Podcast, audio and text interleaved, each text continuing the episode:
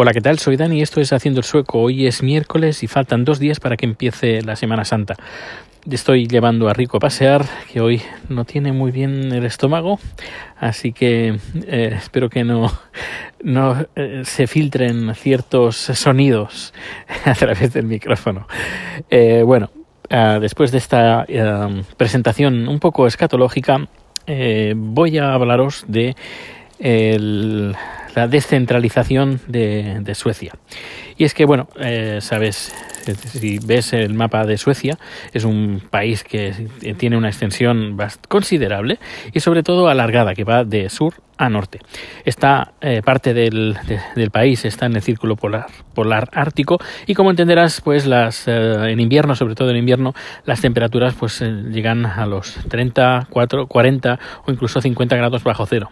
Y claro, vivir en esas condiciones pues se hace bastante difícil. Es por eso que normalmente la, la población se concentra pues de, desde Estocolmo de, Estocolmo para el sur, un poquito a lo mejor más para arriba, para el norte pero normalmente pues se, centra la población en, la capital, cerca de la capital, al oeste en Gotemburgo y al sur en Malmo, que podríamos decir que son las tres ciudades más importantes.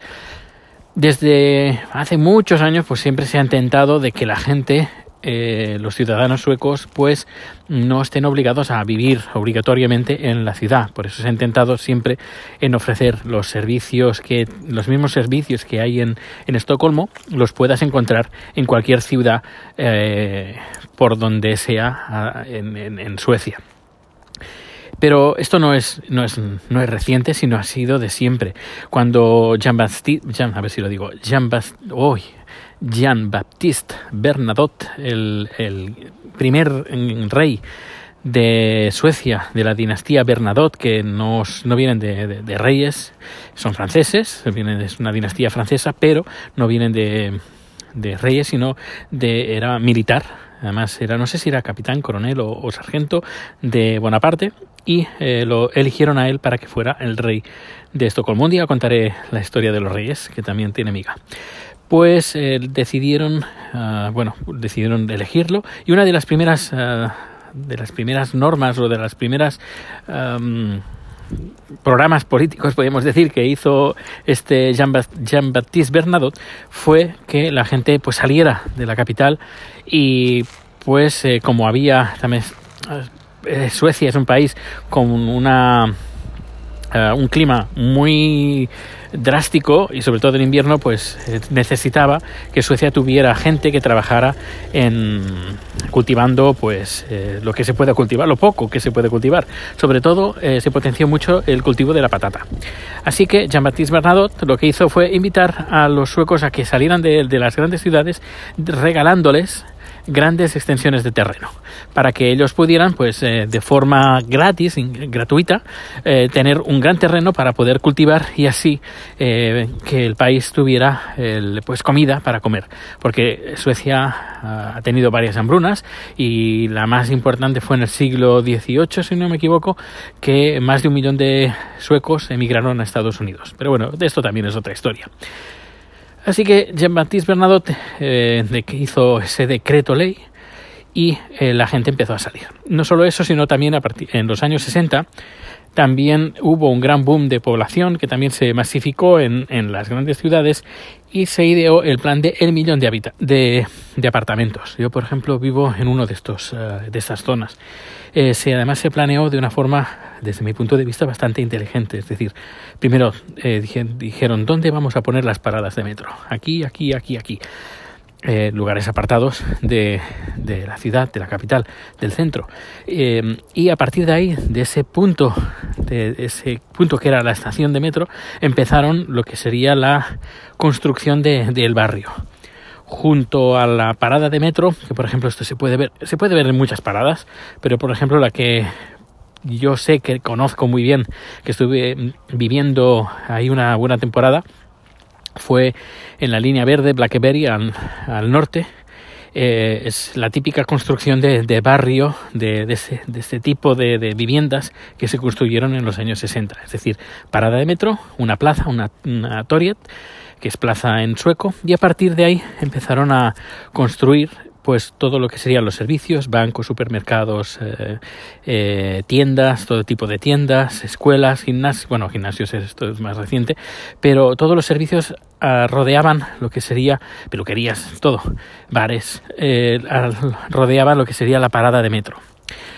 Y a partir de ahí, de la parada de metro, en, formando anillos, se eh, construían pues los apartamentos. ¿Qué ha pasado? Pues que estamos a 2019 y el, el crecimiento también ha crecido durante en estas zonas y lo que se hace, lo que se ha intentado hacer, pues es eh, intentar que la gente no tenga la obligación de, de venir a Estocolmo para eh, hacer su vida. Por ejemplo, cuando viene un, un, inmigrante, un refugiado, por ejemplo, normalmente se les eh, condiciona a, residir pues en poblaciones que no son, no son Estocolmo. Luego más adelante, cuando ya se han adaptado, saben el idioma, etcétera, etcétera, pues ya pueden moverse más fácilmente. Pero cuando llegan, mm, están, podríamos decir, eh, destinados a una población durante una buena temporada para hasta que se amolden perfectamente al país. Una de las políticas que tiene el, gobierno sueco, que ha tenido el gobierno sueco, ha sido, eh, pues como he dicho, el, fomentar que la gente salga de, la capital. Y uno de los servicios, una de las cosas que ha hecho ha sido em, transportar o enviar a las oficinas centrales de eh, oficinas gubernamentales, como por ejemplo la oficina de, Hacienda o de los diferentes sectores en diferentes eh, ciudades, o por ejemplo la oficina ah, de recaptación de impuestos de la televisión y radio pública que ayer estuve hablando, que está en Kiruna. Antiguamente era una oficina pública, pero eh, cuando una de las veces que llegó la, los moderados al poder empezaron a, privatizar algunos servicios y ese fue uno de los que hicieron. Así hoy en día, pues eh, eh, Radio Chance es una empresa privada, pero que recapta eh, recoge lo que serían los impuestos de la televisión y radio públicas. Bueno, eh, con eso pues otras, por ejemplo, la oficina de, de, Hacienda encargada de inmigración, o de, no, de los números eh, personales, está en, en North Shopping, que está como unos 200 kilómetros de Estocolmo. la oficina del censo no del censo de, las personas, sino del censo de, edificios o en las montañas, cuando, por ejemplo, tienes que construir, ahora no recuerdo el nombre en español, cuando tienes que construir un, edificio, una casa, o hay que hacer una carretera, una autopista, pues hay una oficina gubernamental pues que se encarga de, tener todos los mapas, de por aquí se puede construir, por aquí no se puede construir, ahora no recuerdo el nombre, pues esta esta oficina gubernamental, que además es cliente nuestra, está en Gefle, que está como a 300 o 400 kilómetros al sur de Estocolmo. Es decir, que intenta, siempre ha intentado el gobierno, pues, em, diseminar estas oficinas. Esto genera puestos de trabajo en grandes puestos de trabajo, no de 5 o 10 o 20 personas, sino de a lo mejor cientos de personas, distribuidos en, en, ciudades que no son la capital, trabajos que son eh, que están normalmente bien remunerados y con una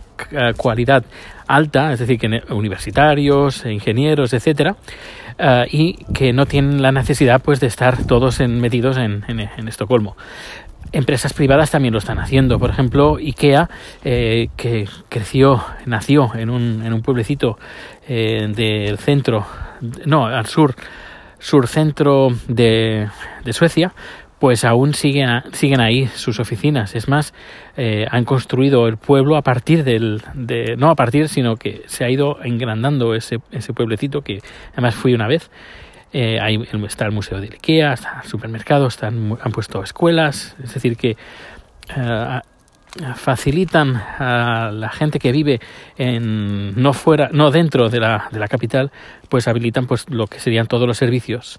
Y la verdad es que, que se nota, es decir, vayas a la ciudad que vayas, te vas a encontrar con, con casi lo mismo, por no decir lo mismo que te puedes encontrar en, en la capital. Eh, los, mm, las mismas tiendas, los mismos supermercados, que serán menos, eh, no habrá tantos bares, no habrá tantos supermercados, pero tendrás, por ejemplo, una buena conexión a Internet, tendrás eh, cobertura 3G o 4G o 5G dentro de muy poco y está todo muy, muy bien comunicado. lo único que le falla desde mi punto de vista, son las carreteras. Y, si me apuras, también los trenes, que a nivel de este tipo de infraestructuras eh, están bastante, en comparación con España, están bastante peces. También hay que decir que en España se ha tirado demasiado el presupuesto por la ventana. Se ha hecho, yo diría que por encima de las posibilidades. Eh, aves que van a estaciones donde hay muy pocas ah, muy poca gente es decir que aquí se ha mirado un poquito más aunque bueno ya digo desde mi punto de vista se podría hacer se podría haber hecho más porque hay carreteras que dan un poquito de pena. Eh, no, no, todo es perfecto. Pues esto lo que decía que la descentralización aquí en, en, Suecia no es perfecta porque todo el mundo quiere vivir en Estocolmo. Eh, pero al menos eh, veo y, por primera de primera mano que las cosas pues se están haciendo todo lo posible. Eh, luego trabajo en una empresa porque nos dedicamos al streaming de vídeo y trabajamos con em, varios eh, partners que se encargan de ofrecer servicios de videoconferencia. Y por ejemplo trabajamos con varias empresas. Una es Skanska que es una de las grandes constructoras a nivel, a nivel mundial y la, más importante aquí es Suecia, pues que tiene, que es cliente nuestro, además, y hace poco les hicimos, bueno, les, les hice, le grabé una entrevista a nivel para, para marketing para la empresa y el, la persona responsable de estas reuniones, de, de, eh, de estas videoconferencias, pues eh, lo comentaba, el ahorro de dinero de, a nivel de... Eh, Ah, ahora sí, a ver si me sale la palabra, de, eh, me sale en inglés, de medio ambiente, eso, en medio ambiente, tiempo, eh, dinero, energía ahorrada, pues utilizando sistemas de videoconferencia, pues que están, están muy bien. Y no importa, hoy en día no importa, ah, pues eh, estar trabajando, el teletrabajo en ah, mil kilómetros de Estocolmo que estar en Estocolmo. Sin ir más lejos, en nuestra empresa el, el, nuestro, los, el matrimonio fundador de la empresa, eh, en invierno, pues se van se van a no sé recuerdo qué país pero está muy cerca de del Caribe. Se van ahí están ahí y trabajan desde ahí cada día. Y tenemos las reuniones eh, dos reuniones semanales. Y como el clavo con internet además em, hace poco me comentó que varios clientes le dicen bueno pues pues podíamos quedar en persona dice no no es que estamos en las Bahamas ah vale. Muchos clientes no saben que el, uno, el mayor desarrollador de, la, de, nuestra empresa, el fundador de la empresa, pues eh, tiene un... No está en, en, Suecia, no está en Europa, sino está incluso en otro continente y nadie se entera, porque hace el mismo trabajo estando en Suecia que estando en cualquier parte del mundo. Por eso es aquí lo tenemos bastante claro. Tenemos bastante claro que incluso en el trabajo, cuando no, no podemos ir por cualquier cosa, por ejemplo, eh, vino una nueva nevera y habría, había que ayudar para estar ahí en casa, bajarla por la escalera, pues dije, voy a, a quedarme en casa y trabajaré desde casa. No hay, no hay ningún problema. También es eso, es una, una, gran ventaja. Es decir, que son muchos factores, por ejemplo, que se estaba hablando en, se está hablando en España ahora en las elecciones de, de, la, de la España vacía.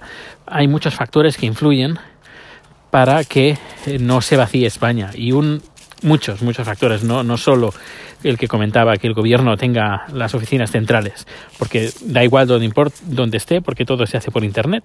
Así que da igual, esté en una cueva en medio de la montaña que esté en la capital, porque el servicio lo vas a hacer solo por Internet. Es que no queda otra. Eh, es más, cuando yo, los primeros, claro, estamos en España, estamos acostumbrados y más hace 10 años que cuando estuve aquí por primera vez arreglando los papeles, que todo se retrasaba, yo decía, pues voy a ir a la oficina a, a cabrearme delante de ellos. Y claro, cuando miré dónde estaban, dije, uy, creo que no, creo que no voy a ir porque está muy lejos. Y claro, cuando hablé con mis amigos, con gente que, española que vive en Suecia y les comentaba, decía, no, no, no, Dani, es que todo se hace por internet y si tienes algún problema, correo electrónico y si no, teléfono y si no, mandas una carta, que, que todos la reciben, que el correo funciona bastante bien. Y además eh, responden con los correos electrónicos, tema de validación, que además está todo muy bien. El, el, el el Man ID es un sistema que lo he comentado más de una vez aquí en el podcast y es un, sistema que funciona muy, muy bien. Eh, así que, eh, y cada vez yo creo que tiraremos más hacia, hacia ese hacia ese ámbito, el poder trabajar desde casa o trabajar eh, donde queramos. Bueno, pues nada, dejo el rollo de este patatero. He hecho bien, ¿no? De separar los dos temas, los dos temas de ayer y el tema de hoy. Pues nada, que pases eh, un feliz día y nos escuchamos en el siguiente podcast. Hasta luego.